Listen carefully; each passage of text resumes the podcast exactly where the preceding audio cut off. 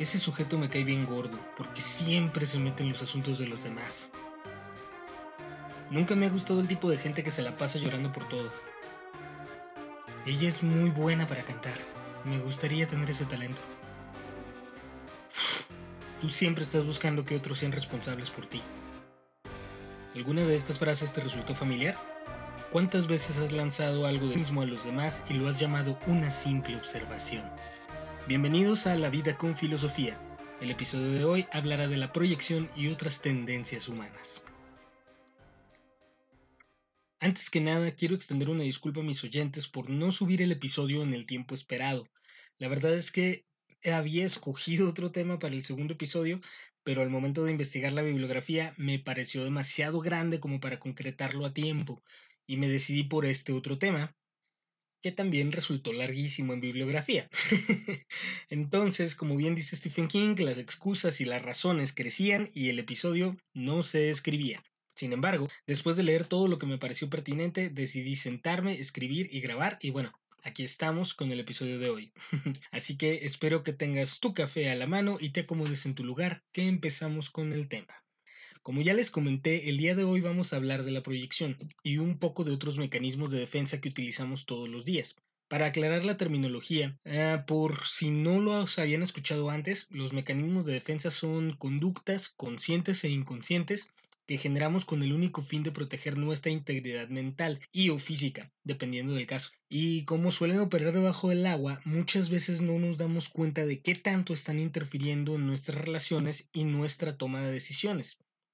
De entrada, me gustaría comentarles sobre un filósofo estadounidense llamado Richard Rorty, quien llamó mi atención por la frase no hay nada en lo más profundo de nosotros que no hayamos puesto ahí nosotros mismos hablando sobre la obtención del conocimiento y sobre cómo todo lo que sabemos o creemos saber no viene de la experiencia propia, sino de lo que la sociedad nos ha enseñado y nos permite, y esa parte me parece muy importante, nos permite repetir.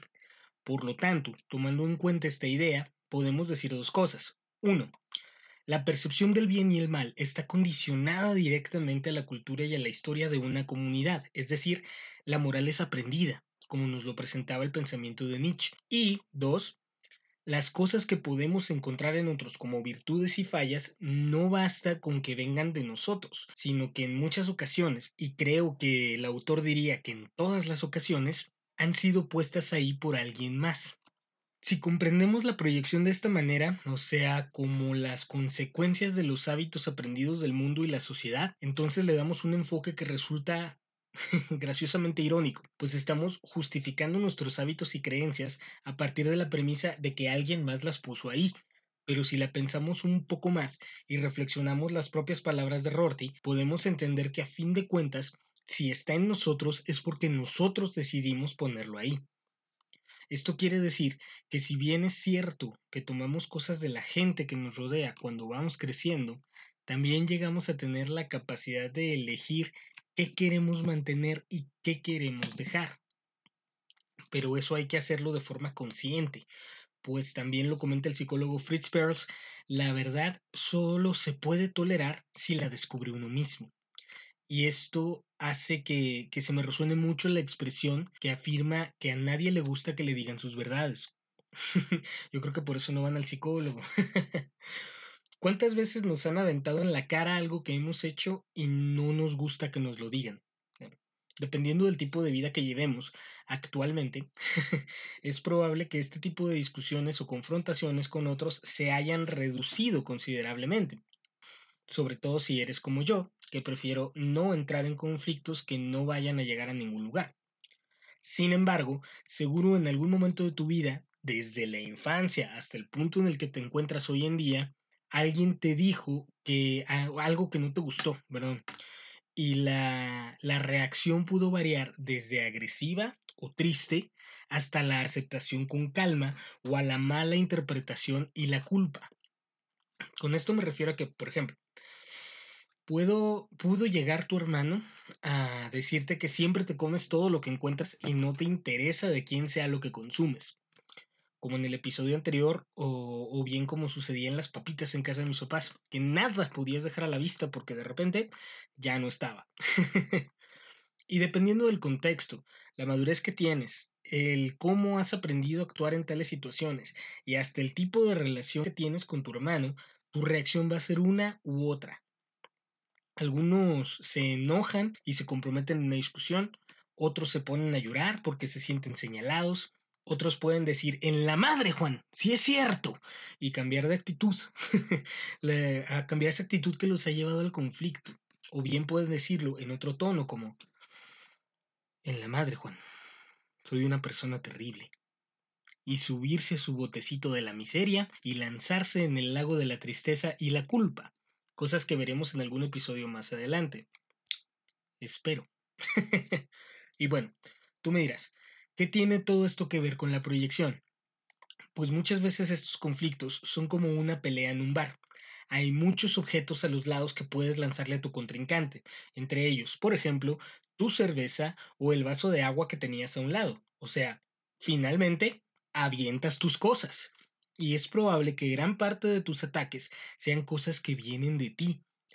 Como que si te, si te comes la comida de otros, o sea, la neta sí.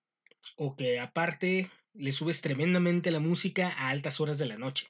No sé, cada quien conoce sus defectos. y que puede, y esas mismas actitudes las puedes ver en el otro. Y le sueltas una respuesta como, al menos yo tengo consideración por el sueño de los demás. Y la pelea puede irse lanzando de esta manera. Porque la reacción agresiva es también un modo de protección. Lo que pasa es que en el momento pensamos tan rápido que aventamos lo que sea que tengamos a la mano. Otro momento donde ocurre es después de una muerte de un ser querido. Y ya sé, siempre me voy al callejón de la muerte, pero por alguna razón lo pienso mucho últimamente.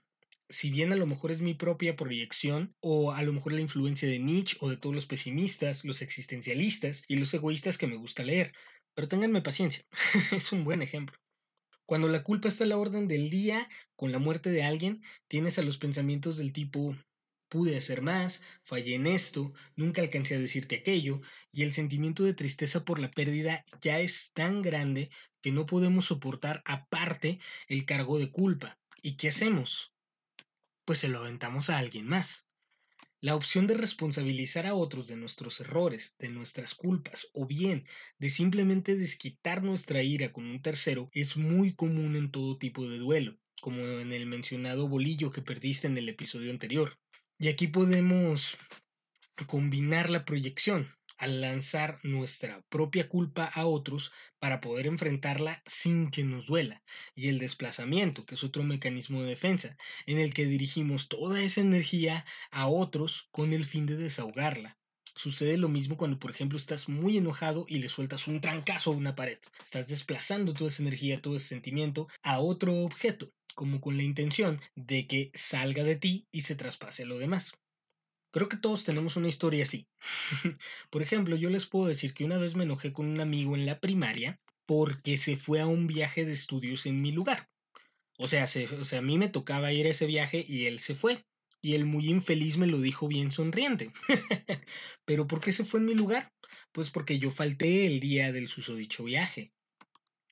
Sé que suena lógico, o sea, que las cosas se dieran así.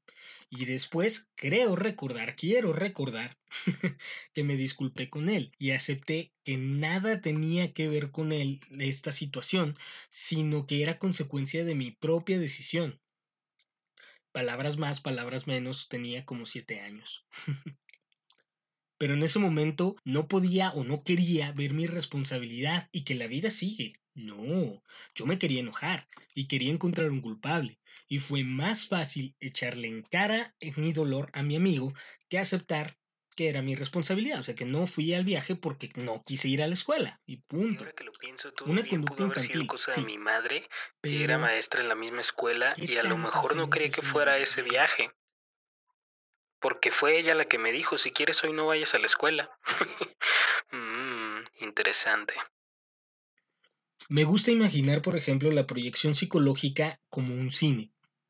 Nosotros vamos por la vida con una enorme pantalla enfrente de nosotros y cada que algo que no hemos trabajado o que no nos gusta de nosotros o que no queremos reconocer de nosotros aparece en ella. O sea, cada que, que nos sucede una cosa así, lanzamos esta imagen desde el proyector que tenemos en la frente. y gustamos de sentarnos a verlo, reírnos, llorar, enojarnos, sentirnos identificados o gritarle sus errores, siempre desde la comodidad de la negación. Y aquí está lo peligroso, porque si no lo trabajamos, es decir, si no aceptamos eso de nosotros que nos causa problema, entonces vamos por la vida pensando que esa distorsión subjetiva de la realidad es la única verdad. Y bien nos lo decía Kant, el maravilloso y desgraciado Immanuel Kant. no podemos entender el mundo como realmente es, porque nada escapa de la subjetividad humana. Pero hay de subjetividades a subjetividades, pienso yo.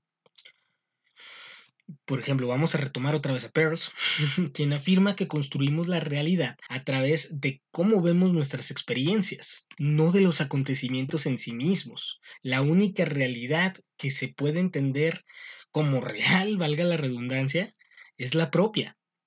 Como en un episodio de How I Met Your Mother, que no sé si ustedes lo habrán visto, eh, narran que Marshall, bueno, el cómo más bien, Marshall invitó a salir a Lily la pareja bonita de la serie.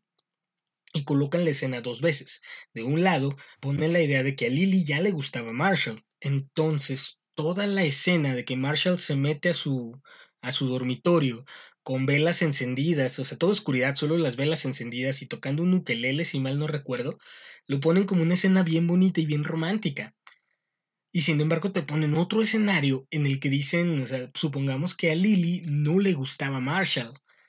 Entonces encontramos una escena bien aterradora. Imagínate que ese tipo bien creepy o esa chica que te asusta está en tu cuarto un día sin previo aviso, todo oscuro, mm, veladoras prendidas y te está cantando una cancioncita. es aterrador y es terrible, pero todo es una cuestión de perspectiva. Nuestra percepción de la realidad la modifica. Bueno, este pensamiento, a su vez, me recuerda mucho la historia que nos contaba un profesor sobre la hiperreflexión en la, en la corriente de la logoterapia. Eh, la historia iba más o menos así. Un hombre iba caminando a casa de su vecino para pedirle prestado un martillo. Entonces mientras iba para allá iba generando un montón de pensamientos en su cabeza. Se decía a sí mismo, no, se me hace que no me lo va a prestar. Es bien sangrón. El otro día le dije que me prestara su podadora y se puso bien necio. No quería. Ah, pero cuando él necesita algo, ahí va tu pendejo y se lo presta, ¿verdad? Pero nomás necesito que me haga un favor y ya no me conoce. Y así, contándose un montón de cosas que no hacen otra cosa sino frustrarlo y molestarlo. Así se va a la casa. Y cuando finalmente toca la puerta de su vecino, este le abre y antes de que le pueda decir hola, nuestro amigo en cuestión le grita, quédate con tu pinche martillo, y se va bien enojado. Esta anécdota siempre me ha gustado mucho y la veo tanto en la vida diaria como en alumnos, en pacientes, en amigos y en mí mismo. Y que me trae las palabras del mencionado psicólogo de Pearls cuando nos dice que nadie puede hacerte enojar más que tú mismo. Y esto es la realidad de una perspectiva saturada de proyecciones. Quizás alguien más te ha hecho daño. Esto quiero que lo piensen muy bien. Alguien en tu vida te ha hecho daño y tú andas por ahí cobrándolo con los demás, rechazando su martillo antes de pedírselo. Quizás hay algo en ti que no te gusta y ese algo lo ves en otros. Y por lo tanto, como a ti no te gusta, pues te la pasas criticándolo donde lo ves. Y hablando de eso precisamente, bueno, de una manera un poco diferente, me lleva a una frase que leí en el Instagram de Diego Rusarín. Si no lo conocen, les recomiendo muchísimo que lo busquen. Habla de cosas muy interesantes. Y bueno, en esta imagen en cuestión, él mencionaba, y cito, el reconocimiento se consigue de manera recíproca y sistémica. De entrada me pareció que no estaba del todo correcto. Nomás leí la imagen y dije, no creo. Pero ese es otro de los vicios, como los que mencionábamos en el episodio pasado, que tengo que corregir de mí mismo. Es el hecho de emitir un juicio antes de saber toda la información. Teníamos una maestra en la universidad que una vez en un trabajo nos corrigió a mitad de párrafo. Nosotros decíamos algo, no me acuerdo qué, y a mitad de párrafo nos puso, pero esto no está bien, ¿de dónde están sacando esta información? ¿Cómo pueden citarlo así? Y exactamente, o sea, literalmente en el, en el pedacito del renglón que seguía para el resto del párrafo, como otros tres renglones, se explicaba lo que habíamos dicho al inicio. Entonces, ¿qué hizo la maestra? Se fue al punto final de ese párrafo y nos puso ahí otra corrección que nada más decía, ok. es decir, nos corrigió antes de tiempo. Pero bueno, al último nos dijo que estaba bien. bueno, os digo, eso es algo que yo tengo que cambiar. Se lo aprendí mucho a mi maestra. Una vez que me puse a leer lo que quería decir, le encontré mucho sentido al pequeño artículo que escribió. Y es que para obtener el reconocimiento de otros, primero debes de conocer y reconocer en ti las habilidades que admiras y aceptarlas como propias. Y entonces puedes reconocerlas en otros, porque esto también es una cuestión de la proyección. El punto principal de este mecanismo de defensa es que no podemos ver en otros algo que no tengamos nosotros mismos, y eso implica desde las cosas malas hasta las cosas buenas. Esto no significa que no podamos reaccionar con admiración o con repulsión ante cosas que nunca hemos hecho, porque ahí implica que somos capaces de empatizar o de comparar. O sea, quizás yo nunca me he quemado el brazo, por ejemplo, de gravedad, o he estado en un accidente automovilístico, pero puedo imaginar que es como cuando siento que algo me quema, estoy a un lado del, no sé, estoy a un ladito de la estufa mientras estoy haciendo el almuerzo y siento cómo se me quema un poquito, cómo se me calienta un poquito el brazo, o cuando me he caído o me he golpeado de mi cama, de un escalón, no sé, este, yo creo que puede ser algo así, pero aumentado muchísimas veces. Por lo tanto, esa imaginación me va a causar la incomodidad y me va a ser capaz de empatizar con una persona que sí haya pasado por un incidente así. No podemos entenderlo, pero podemos compararlo, y eso nos ayuda a reconocerlo. No sabemos a lo mejor cómo se siente que te quemas todo el brazo, pero sabes lo que una quemadura es, y sabes lo incómodo que puede llegar a ser. Por lo tanto, puedes reconocer que el que algo así, de una magnitud más grande, le pase a alguien, debe ser terriblemente doloroso. Total. El punto es que la frase y la reflexión me recordaron a una vez. Este episodio va a estar lleno de recuerdos, discúlpenme. Me voy a proyectar, si me permiten. Me recordaron una vez hace muchos años que a mí no me agradaba que me etiquetaran en cosas de Navidad en Facebook, porque me llegaban mil notificaciones de gente que no conozco comentando dicha publicación. No sé ustedes, a mí me resultaba muy desagradable. Estoy hablando de hace unos 10 años, más o menos. Una Navidad decidí hacer un experimento a largo plazo. Esa Navidad no contesté a ninguna de las publicaciones y durante ese año no felicité a nadie por su cumpleaños, ni nada que se le pareciera. Para cuando llegó la siguiente Navidad, me habían etiquetado en considerablemente menos publicaciones. Y al año siguiente, en mi cumpleaños, recibí muy pocos recuerdos, muy pocas felicitaciones. Eso sí, absolutamente nadie me reclamó nada. O sea, nadie vino a decirme, te la bañaste, te puse una, una felicitación de Navidad, fue mi cumpleaños y no me dijiste nada. Nadie me dijo nada. Posterior a esto, hice todo lo contrario y comenté en todas las publicaciones en las que me etiquetaron y felicité a todas las personas que cumplían, que cumplían cumpleaños, que cumplían años. Aunque fuera nada más con un saludo, feliz cumpleaños, pásatela chido. y en esa Navidad volví a recibir muchísimas etiquetas en publicaciones y para el año siguiente en mi cumpleaños recibí un montón de felicitaciones también. Y luego ya descubrí el botón que decía dejar de recibir notificaciones. o borrar la etiqueta de la publicación y ya ponía mi me gusta y se acabó, ¿no? Y eso me hizo la vida más fácil. Entonces, con toda esta anécdota lo que quiero decir es que ciertamente para obtener el reconocimiento de otros, primero debes de conocerte a ti como individuo y reconocer tus esfuerzos y conocer y reconocer a los otros. Y una vez que ellos hayan hecho lo mismo, entonces vendrán de vuelta a ti. Es una estrategia que la verdad no sé si es ley de los artistas de cómics en Instagram ah, o publicadores de contenido pero de menos unas tres veces por semana recibo la notificación de que fulano o fulana me están siguiendo y me meto a revisar en su perfil quiénes son y tiene dos publicaciones, 30 suscriptores y 2000 suscripciones. y se me acaba y se acaban de unir a la red social hace dos días. ¿Me explico? Me doy cuenta de que al menos de alguna manera se utiliza la reciprocidad del tipo tú rasca mi espalda y yo rasco la tuya. si yo te reconozco como individuo y te sigo, que quieras o no, lleva una implicación de rebaño muy interesante que podemos revisar en, en otro episodio más adelante, entonces tú ven y sígueme a mí. Y cuando otros reconozcan esta popularidad, harán lo mismo. Y así acrecentamos nuestro reconocimiento, empezando por reconocer a otros. Pero para llegar a esto, el artista primero tuvo que encontrar y aceptar la capacidad que tiene para hacer lo que hace, y en ello la confianza para compartirlo y para luego buscar el reconocimiento, lo que a mí me parece de lo más loable. Sin embargo, hay que tenerle mucho cuidado, pues si dependemos demasiado de ello, es decir, si dependemos mucho de los demás, vamos mencionando otra vez a Pearls, que nos dice, si necesitas ánimos, alabanzas y felicitaciones de todos, conviertes a todos en tu juez.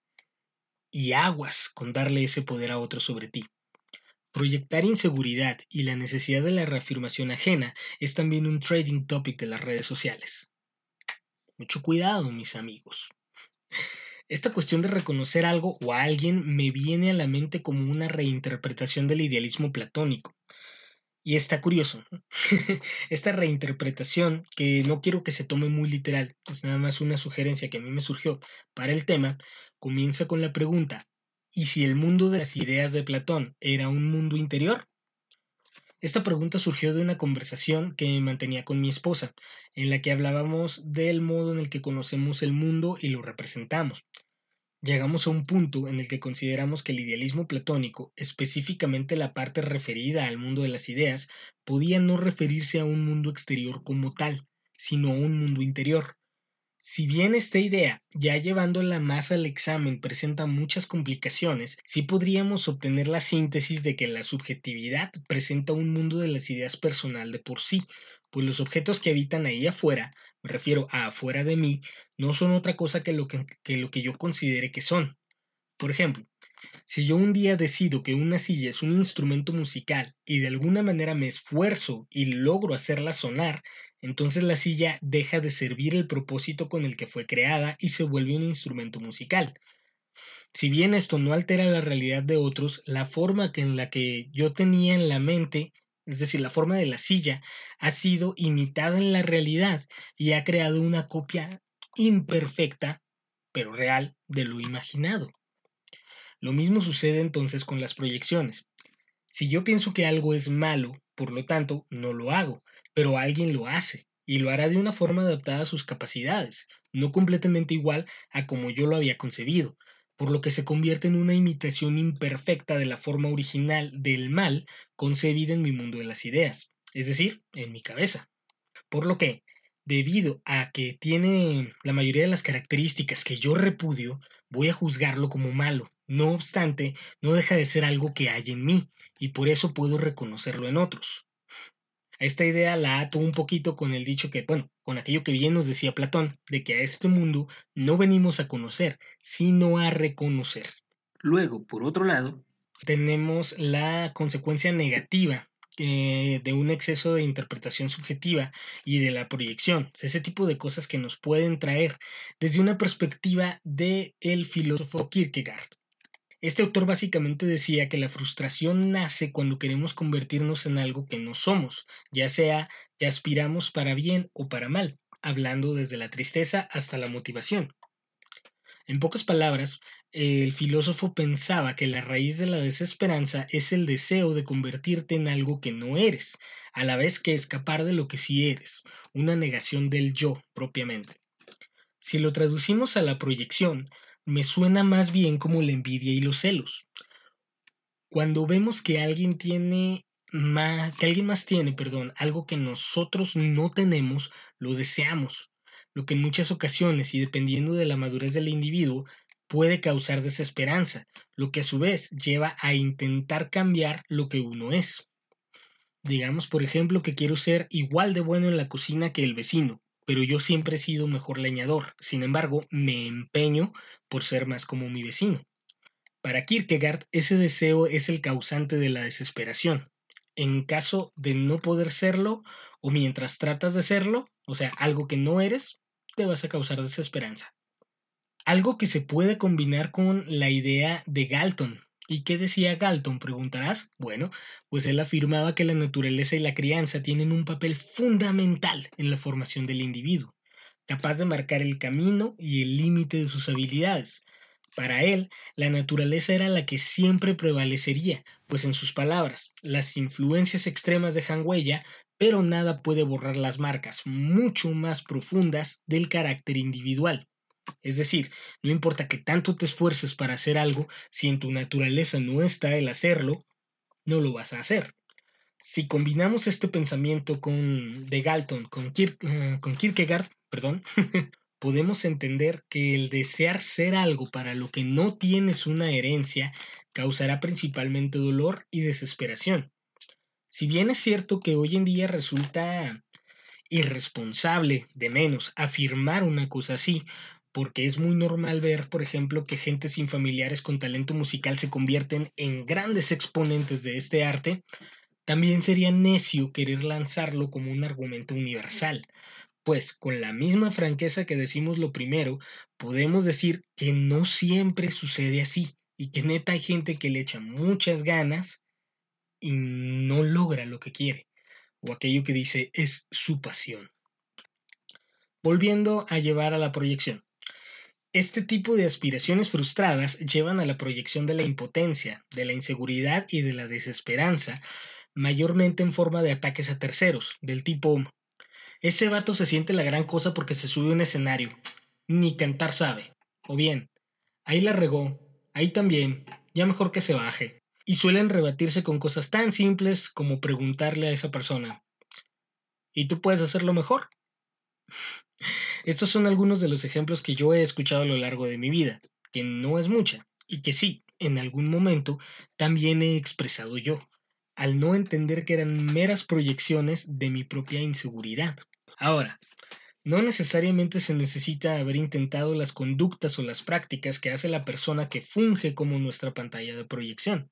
Podemos proyectar nuestros miedos a andar en bicicleta cuando vemos a alguien aprendiendo a cocinar.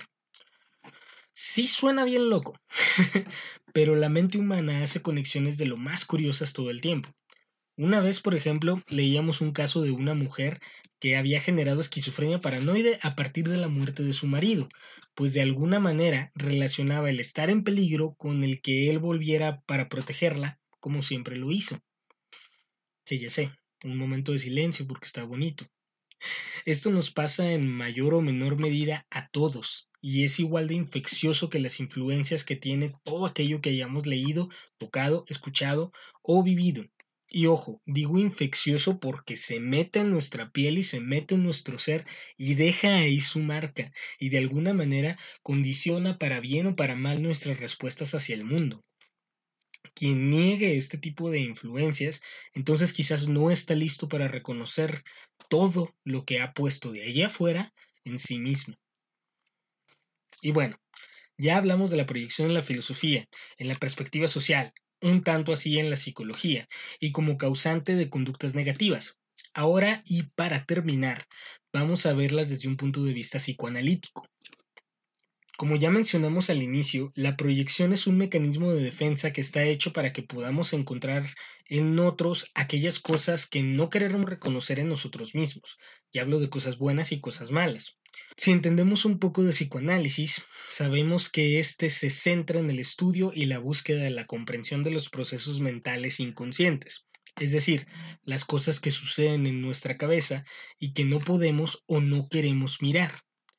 Si le prestamos atención, tiene sentido en muchos niveles y entendemos la expresión yo no fui, fue TT de una manera diferente porque cuando encontramos en otros conductas desagradables, podemos encontrar que son cosas que nosotros mismos hacemos o tenemos. Aunque ahora, por otro lado, la expresión el césped siempre es más verde del otro lado también cobra un nuevo sentido, porque vemos en otros las cosas que deseamos para nosotros mismos. Bien lo dice Hannibal Lecter, codiciamos lo que vemos todos los días.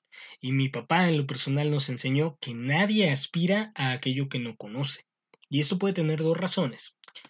Reconocemos nuestra carencia de aquello que deseamos precisamente porque nos falta, o bien sabemos que tenemos de eso, pero somos incapaces de reconocerlo o de aceptarlo para nosotros, por muchas razones. Y es más fácil reconocerlo en otros. Y por otro lado, es como dicen, la ignorancia es la felicidad. La proyección puede manejarse de maneras un poco más tramposas también, como que vemos algo que tenían nuestros padres, por ejemplo, que estamos seguros de que no hacemos, pero que de ellos nos desagradaba tremendamente. Y entonces preguntamos, ¿por qué puedo reconocer algo que no es mío y aparte me desagrada en otros?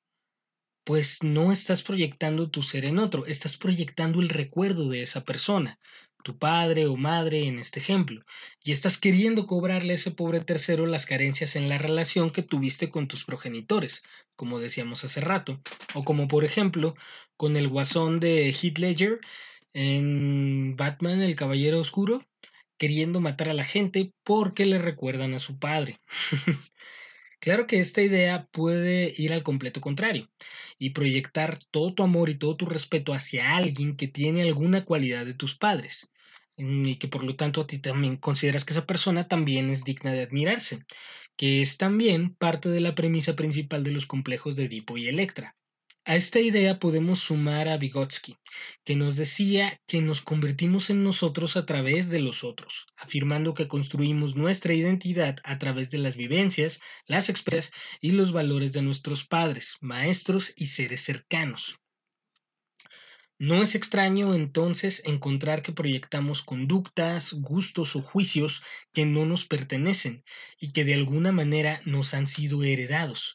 Pero eso es también un poquito más gracioso, porque entonces lanzamos al mundo algo que ni siquiera es nuestro, pero aprendemos a reconocerlo. Finalmente podemos decir que la proyección nos permite empatizar con otros en su mejor lado y así construir mejores relaciones basados en gustos comunes y la confianza que estos generan. Pero en su lado más destructivo buscamos el no hacernos responsable de nuestras emociones. Vivimos a expensas de ellas, porque podemos considerarlas poco importantes y como la verdad no puede ser tolerada si no la descubrimos nosotros mismos, y no estamos dispuestos a someternos a ese dolor, entonces proyectamos todos los males y todos los bienes allá afuera, porque siempre, siempre es más fácil culpar al otro. Yo no fui, fue Tete. Y bueno, con esto llegamos al final de este episodio. Muchas gracias de verdad por escucharlo completo si han llegado hasta el final. Si por otro lado te aburriste y te fuiste, sábete que te agradezco igualmente, aunque quizás nunca lo escuches. Muchas gracias a todos los que han tenido la paciencia de esperar este episodio y les prometo que le pondré más disciplina para traer los demás.